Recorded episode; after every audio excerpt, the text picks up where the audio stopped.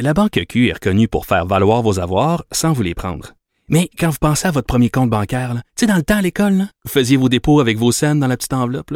Hmm, C'était bien beau. Mais avec le temps, à ce compte-là vous a coûté des milliers de dollars en frais, puis vous ne faites pas une scène d'intérêt. Avec la Banque Q, vous obtenez des intérêts élevés et aucun frais sur vos services bancaires courants. Autrement dit, ça fait pas mal plus de scènes dans votre enveloppe, ça. Banque Q. Faites valoir vos avoirs. Visitez banqueq.ca pour en savoir plus. Mario Dumont.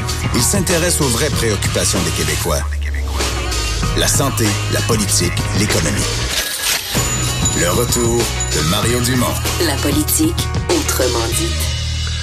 Alors Vincent, dans nos nouvelles, euh, ce matin, à l'émission de Benoît Dutrissac, on a su ce que Mme Marois pense de l'actuel premier ministre. Oui, quand même un C'est dossier euh, ouais, intéressant, alors que Pauline Marois euh, était sur nos ondes, parlant entre autres de son ancien garde du corps hein, qui est intervenu euh, lors de, de l'attaque au Métropolis c'est et pas qui est décédé. c'est une espèce de- de- d'accompagnateur, le majordome un peu, mais qui était toujours avec elle, c'est qui a servi, disons, ce soir-là de, de, de, de, de garde du corps, euh, l'ayant sorti dans des images qui avaient fait le tour du monde, on, on s'en souvient.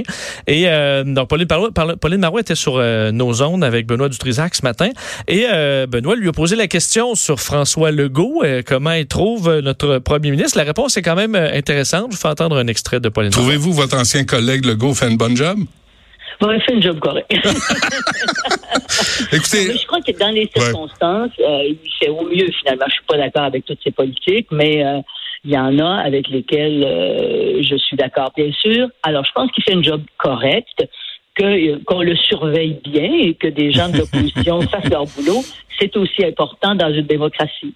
C'est intéressant parce qu'elle est évidemment entre deux chaises, parce que c'est un ancien collègue qu'elle respecte visiblement, qui est premier ministre. En même temps, euh, ben, elle veut pas, euh, veut pas lui lancer des fleurs nécessairement parce qu'il est contre son, son ancien parti Mais aussi. moi, le printemps passé, là, il y a un organisateur péquiste que je connais depuis longtemps qui m'a confié.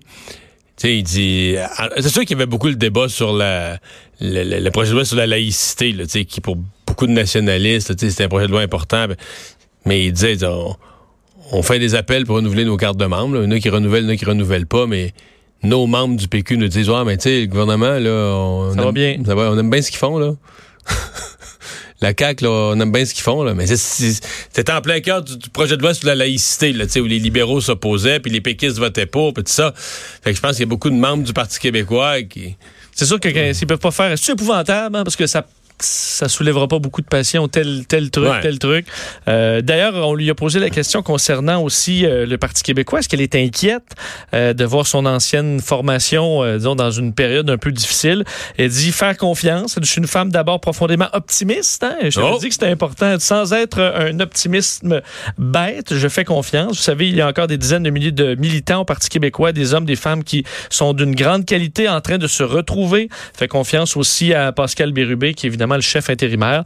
Alors, euh, bon, de l'espoir, disons, pour son ancienne formation, même si, effectivement, on traverse une période plus difficile. Tu me parles de Pascal Bérubé, parce que dans les affaires... euh, je dirais pas que c'est une grosse histoire, mais tu sais, les, les murmures, je vais appeler ça, les murmures de l'été, tu sais, le- dans les fins de journée, là, quand le vent murmure dans les feuilles, là, Oui, l'été, oui, là. que des échos, là, au Ouais. loin que t'entends.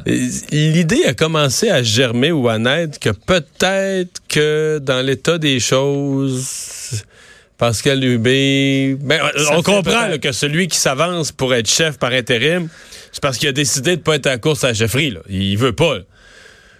Mais, Mais, si on était obligé, avec Véronique Yvon, tout ça évidemment basé sur euh, beaucoup quand Véronique Yvon a dit moi j'y vais pas là. Il y en a qui disent ouais peut-être Sylvain Gaudreau, mais au fond ce serait peut-être mieux si, pas- si tout le monde se ralliait derrière Pascal. euh. et est-ce que Pascal, il serait peut-être content qu'on lui... euh, mettons, de se faire offrir tout ça. Là. Mettons, tout le monde aimerait vraiment ça que tu restes, Pascal. À Ben, mon avis, euh, dirait oui. Quand, les- quand les masses te réclament, là, oui, comment résister aux masses? qu'est-ce que tu veux faire? C'est vrai. C'est vrai. Alors, je m'objecte vraiment, là? Je, je- non, je peux pas. Non, je pense Ça, qu'il- c'est, c'est quand, c'est quand ta mère t'offre une deuxième portion de dessert que tu commences toujours par dire Ah non, non, non, c'est Oui. trop. c'est Surtout qu'on s'entend là, au Parti québécois pour un bon moment. Si tu souhaites avoir une limousine, aussi, ta seule chance, c'est d'être chef. Oui, c'est effectivement, ça ressemble à ça. Enfin, euh, à suivre. euh, Il y aura un nouveau procès euh, pour euh, les deux je veux dire les deux condamnés, parce qu'ils avaient été condamnés par un, un jury à l'époque, euh, dans le dossier du complot pour faire dérailler un train de via rail entre euh, Toronto et New York. Oui, un dossier dont on, enfin, vous avez peut-être oublié. Qu'on pensait classé. Ouais, ça vous ramènera cette histoire euh, quand même à l'esprit. en 2012, euh, deux jeunes hommes, Shieb Ezegayer et son complice Rad Jazer, qui avaient été bon condamnés pour complot en vue de faire dérailler un train de via rail. Un acte terroriste planifié carrément. Oui, qui n'a pas eu lieu, là, mais pour complot, euh, et ça avait quand même été, avait branlé un peu tout le monde euh, à ce, à ce moment-là. Eh bien, voilà que dans une décision unanime, la Cour d'appel euh, demande, un fait, ordonne un nouveau procès. En fait, ce qu'il y aurait eu erreur de droit lors de la sélection des jurés. On était d'ailleurs à ce moment-là dans, un, dans certains changements concernant la sélection des, des jurés en Ontario. Alors, on était justement dans un- une période de mutation et euh, le juge, à ce moment-là, aurait refusé une requête pour euh, changer euh, la façon de choisir les jurés par dont un des deux. Et euh, le juge a refusé. Et c'est ça qui, qui, qui est l'erreur. Il n'aurait pas dû refuser cette requête selon la Cour d'appel. Alors, ça amène un nouveau procès. Ce a de particulier là-dedans, c'est que euh, l'autre accusé là-dedans, et Segaer, lui, a pas demandé à ce moment-là, avait pas fait la même requête, mais on va quand même faire un nouveau procès pour lui aussi parce qu'on Ah, a oui. dit ben le juge, le jury aurait changé euh, si on lui avait donné cette requête-là, alors ça aurait changé aussi pour l'autre accusé, même si lui n'avait pas fait la même demande. Il avait là, on va refaire un procès, on va reconstituer un jury, on va refaire la preuve. exact, c'est des procès quand même compliqués. Parce qu'on parle de complot pour des attentats terroristes. Oui, parce que c'était pas banal. Puis les types, là, euh, j'ai pas, le, c'est des souvenirs flous quand même, mais euh, les types, là, ils s'étaient fait prendre, c'est carrément un infiltré. Si je me souviens bien, un Américain, un policier américain qui s'était infiltré, qui leur avait fait comme un complice un peu, là, Oui, qui leur avait fait fa- faire raconter tous leurs aveux. Donc c'est les types sont pas condamnés sur un soupçon, là, sont condamnés sur un paquet d'aveux racontés d'un complot qu'ils voulaient mettre en place, un complot terroriste qu'ils voulaient mettre en place pour faire dérailler un train. Ben, en fait, l'homme en question, là, c'était un agent d'infiltration du FBI qui avait euh, donc euh, gagné leur confiance, avait enregistré des heures de conversation, puis dans les enregistrements, on les entendait effectivement euh, parler de complot terroriste, qui était une vengeance pour des attaques euh, de l'armée canadienne envers des, euh, des, des pays musulmans. Et euh, on souhaitait donc faire dérailler le train à ce moment-là. Alors, entre autres, le SGR, un ressortissant tunisien et qui est doctorant de l'Université du Québec à Montréal, alors qu'il travaille à l'Institut national de la recherche scientifique à Varennes, en Montérégie. Alors, une histoire assez particulière. On recommencera à zéro, ce qui est quand même compliqué. C'est énormément de frais aussi pour la société, alors pour une erreur euh, du juge. Mais bon, c'est le système euh, et ça doit suivre son cours. Dans une société de droit. Exactement. Tout le monde a ses droits. Euh, Greta Thunberg, donc la jeune Suédoise qui s'en vient en bateau pour ne pas polluer, qui refuse de prendre l'avion, euh, dans un grand, une grande assemblée de l'ONU pour l'environnement. Là, quoi, ça devait prendre deux semaines, elle devait arriver aujourd'hui? un petit peu de retard. Euh, c'est drôle parce que, mettons, euh, quand on vole... d'Air Transat est en retard d'une heure, il y en a qui bougonnent. là. Ben là, c'est plus deux jours sur un voyage de deux semaines dans le cas de Greta Thunberg qui vit les joies du, du, du bateau à voile. Alors, c'est quand même euh, euh, vulnérable au, au vent, même si elle a eu quand même plusieurs journées de grand vent dans le dos qui ont amené quand même des conditions de mer assez, euh, disons, démontées, mais ça leur a permis d'avancer pas mal. Mais là, à l'approche, alors qu'ils sont très près du, du continent, euh, vont euh, et qu'on les attendait aujourd'hui, donc le bateau, le Malaysia 2, piloté par le fils de la princesse Caroline de Monaco, euh, on les attendait à New York aujourd'hui. Finalement, ce sera demain, peut-être même jeudi, en raison de euh, vent très, très faible. Je vois, on allait autour de 6-7 nœuds euh, dans les dernières heures. Alors, c'est ronron, petit patapon, là, alors qu'on est euh, euh, qu'on avait fran- franchi des, des mers très agitées près de la Nouvelle-Écosse. Alors, euh, on y arrive. Mais la pauvre Greta, elle, a- jours. oui. elle a eu une autre controverse cette semaine, là, Oui, il y a une controverse en raison sur d'une une photo. une photo. De- elle, publiée par elle-même, là, Oui, où elle se montre dans le bateau. Mais où on voit euh, catastrophe là, sur un petit À l'arrière-plan. à l'arrière-plan une bouteille d'eau en plastique. Mais pas une gourde, là, une bouteille d'eau euh, comme un 2 litres mou. Là. Euh, alors, catastrophe. Par contre, je me dis, là, s'ils utilisent cette bouteille d'eau-là euh, tout le voyage, n'était pas supposée les remplir dans les écoles. C'est interdit de les remplir. C'est dangereux pour la santé. Il faut avoir une gourde. ça fait du microplastique. Ah, je sais pas, là. Et ça, c'est pas bon. Mais effectivement, on verra c'est quand tu vois une bouteille d'eau, t'es tenté, de tenté de penser qu'il n'y en a jamais juste une, là. qu'il y en a plusieurs. Une caisse ou des caisses. c'est Mais ça, ça se pose avoir une machine pour... euh, de dé- désalinisation de l'eau. Désalinisation, ouais. Machine qui coûte extrêmement chers, là, qui sont Ben, comme tout leur voyage, là, Ben le oui. voyage d'un millionnaire. C'est un, un- bateau à 3 millions. Alors, on sait, là, donc elle devrait arriver demain ou jeudi. Après ce long périple, on l'attend au sommet de l'ONU le 23 septembre à New York. Et d'ici là, elle va faire toutes sortes d'apparitions euh, dans toutes sortes d'événements reliés au- à la lutte au changement climatique. J'ai rien contre elle, contre son militantisme en général. Je trouve ce voyage ridicule et hypocrite parce qu'elle s'en va dans un congrès où tous les autres participants vont être venus en avion. Ben, ce compte-là, ça voulait être sérieux. Il fallait qu'elle annule le congrès, qu'elle demande la- l'annulation de l'événement. Mais bon, ceci étant dit, il y a des gens qui la défendent. Là, ça pas note des journalistes au Québec là, qui sont... hey, C'est l'ont comparé à Jeanne d'Arc. Ah ouais, qui l'applaudissent, qui la défendent. Mais le plus drôle de tout ce que ces gens-là disent, parce que, bon, on veut trouver, écoute, un militante, hein, ça c'est quoi être militant, t'as une cause. puis- Mais ce, qu'on dit, c'est que grâce à elle, on parle du sujet. On parle des changements climatiques, mais je me dis, ils niaisent. Ils, ils font, ils font une blague. Ils, ils veulent voir comment, les, comment le peuple va réagir. Ils veulent qu'on qu'on parte à rire. Ils veulent, ils, des. Des gens, des trolls. ben oui, des gens qui travaillent dans des médias où ils ne parlent que des changements climatiques. Je veux dire, euh, si, si c'est pas le s'il y a une grosse pluie, ils parlent des changements climatiques. Une journée il fait froid, une journée il fait chaud. euh, N'importe quoi arrive, là, tu comprends. Ils pêchent un poisson, il y a une nageoire brisée, c'est changements climatiques. Tout. Ça, c'était ça avant Greta Thunberg. là. Oui, mais il ne parle. Tu là, tu es dans un média qui ne parle que de ça. Puis là, tu couvres Greta Thunberg, puis tu nous dis. Ah, grâce à elle, là, on parle enfin du sujet. Alors qu'avant, là, les changements climatiques, on- Hey, c'est un sombre sujet. Non, t'as- raison, parce qu'on a commencé l'année euh, passée, puis euh, on n'en parlait pas de Greta Thunberg, puis c'est un sujet, euh, un sujet qui est là toutes les semaines. là. Mais, je reste, je reste là. Je peux pas être sévère envers la jeune fille. Une fille de, de, de, de cet âge-là, toute jeune, elle n'a pas 18 ans, à 1000 litres. Je pense même pas que c'est elle qui a pris la décision. Je pense qu'il y a des firmes de relations publiques, il y a son père, toutes sortes de bébelles dans ça. Mais ce voyage-là, pour moi, c'est l'hypocrisie suprême. Tu sais, on s'en est parlé la semaine passée. Tu viens, t'embarques dans un voilier avec des multimillionnaires, tu fais une, croix, une, traversée que personne peut se permettre, donc qui, qui est non réplicable par la, par la masse des gens, par la moyenne des des gens. très riches. Même des riches peuvent pas se payer ça. Non, des très, très, riches, c'est ça. Ouais. Le, le fils de Caroline de Monaco. Et là, donc, tu fais ce voyage-là pour venir participer à un congrès auquel tous les autres participants, à part les résidents de la ville de New York qui vont peut-être être venus en métro à l'ONU, parce que ça se passe à New York, mais tous les autres participants seront venus en avion, par la normalité des choses. C'est quoi? C'est une joke, là? C'est une farce monumentale.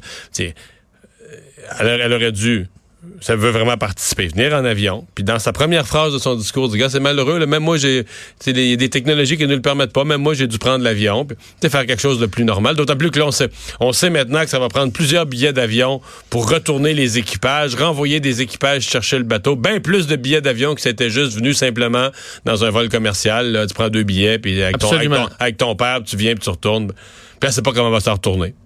Juste mettre la cerise sur le Sunday du ridicule. Elle sait pas comment ça va s'en En fait, moi, je pense qu'elle le sait, mais qu'elle euh, Elle veut pas le préfère rouler sur... On va, on va rou- garder l'histoire du bateau en vie le plus longtemps qu'on peut. Là. Puis après ça, elle retourne en avion. Je pense que ça va être comme ça. Alors, elle devrait arriver demain ou après. Alors, attendez-vous euh, à ce qu'elle ramène encore euh, le dossier des changements climatiques euh, dans les médias. dans Oui, les oui, oui, oui. Elle arrivera en sol américain. J'ai confiance. Euh, Vincent, hier, en finissant l'émission à 16h56, tu nous parlais de cette gigantesque euh, poursuite qui a fait que Johnson et la pharmaceutique Johnson Johnson a dû payer ses 572 millions euh, américains dans le cadre de la crise des, des opiacés. Oui, et un autre dossier important, puis je disais, c'est seulement le début, là, parce qu'il y a des euh, compagnies qui vont se faire poursuivre pour des décès reliés à- aux crises des, euh, des opioïdes.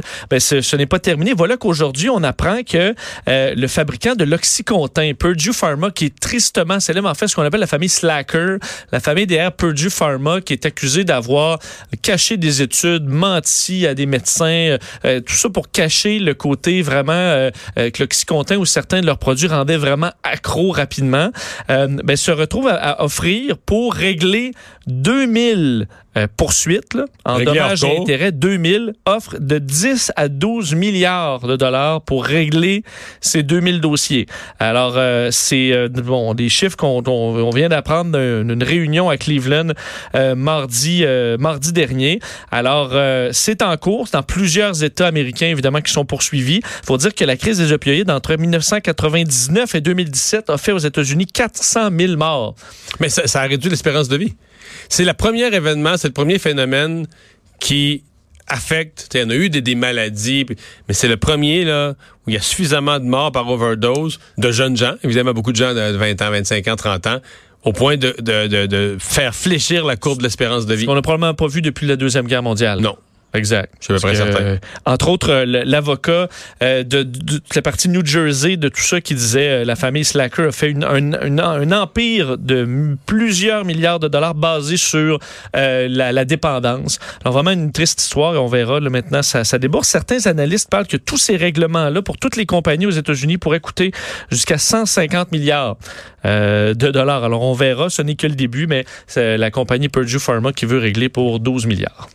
Et finalement, est-ce qu'il y a des punaises de lit dans les hôtels du président Trump? C'est une histoire quand même euh, ben, qui, qui- Je crois pas ça. Fake news. ben, qui fait ça. En tout cas, c'est une fake news aux yeux de, de Donald Trump qui, euh, on sait, lors de son, sa présence au, euh, au G7 à Biarritz, a suggéré que le prochain G7 soit dans son, un de ses hôtels, enfin un de ses golfs là, à Miami, le, Le Doral National. Et certains ont rapporté... Notamment parce que c'est proche de l'aéroport. C'est ce qu'il y a dans les explications qu'il a fournies. C'est proche de l'aéroport. Ouais. Il y a plein d'autres. plusieurs endroits proches d'aéroports, effectivement. Mais euh, ben, je suppose que c'est quand même très joli. Là. Euh, le problème, c'est que euh, on a ressorti une, une poursuite en justice en 2016 d'un client qui se plaignait avoir été euh, piqué plusieurs fois par des punaises de lit. Une affaire qui a été niée par euh, l'organisation Trump, mais qui a été réglée à l'amiable en 2017. Et euh, bon, c'est Mais S'il n'y a devenu- jamais eu de punaise de lit, tu payes pas, là? Ben, je suis un peu d'accord. Euh, mais là, ça a parti sur, euh, évidemment sur les réseaux sociaux avec le hashtag Trump euh, bedbugs. Euh, et là, Donald Trump, tu sais, c'est le président des États-Unis, il embarque là-dedans sur Twitter en écrivant No bedbugs at Doral. Donc, il écrit pas de punaise euh, de lit à Doral. Il dit les démocrates de la gauche radicale, après avoir entendu que le Doral National Miami, parfaitement situé, était envisagé pour le prochain G7, ont diffusé une rumeur fausse et vilaine, hein, nasty. Euh, pas euh, sympa. Alors, euh, il dit not nice. C'est ce qu'il euh, a dit aujourd'hui, Donald Trump. Alors, il est, fâché qu'on a insulté. Certains disaient en plus l'année prochaine, ce sera pas le G7, ça va être le G7 millions pour euh, 7 leaders et 6 999 993 punaises de lit. Alors, on verra. C'était à la blague, mais c'est vrai que c'est assez mince. Un cas. Il y a des hôtels euh, très bien qui ont eu des punaises de lit parce qu'il y a un- quelqu'un qui arrive Quelqu'un avec en amène dans ses valises. ouais. et les hôtels font ce qu'ils peuvent, puis dans des, un incident peut arriver. Mais euh, les gens se sont bien amusés. Quand ils peuvent s'amuser un peu sur Donald Trump, ils le font. Surtout qu'ils pognent, puis ils se font. Non, mais ce qui est drôle, c'est qu'ils laissent pas les gens. Tu sais, mettons, dans ces hôtels-là, là, il y a des, des directeurs généraux de l'hôtel. Ça devrait être ces gens-là qui répondent à ça, qui font le nécessaire, qui répondent aux médias. pas, pas le président. président des États-Unis. Il est pas au courant du, de, de- de- est-ce qu'il y a des puces de lit dans chacun de ces lits d'hôtel. C'est sûr que c'est arrivé à Trump Tower à Vegas ou d'autres, des punaises de lit. Ça arrive. Mais Trump, il est au courant. Pas. Non. No bed No bugs. bed bugs. C'est juste la gauche radicale qui, Qui a inventé qui a ça. voulu euh, inventer ça. Alors, ça fait euh, sourire. On fait une pause. euh, Dans un instant, on vous parle d'une toute nouvelle plateforme, une toute nouvelle euh, façon d'opérer. C'est Vidéotron qui a lancé au cours des dernières heures Elix.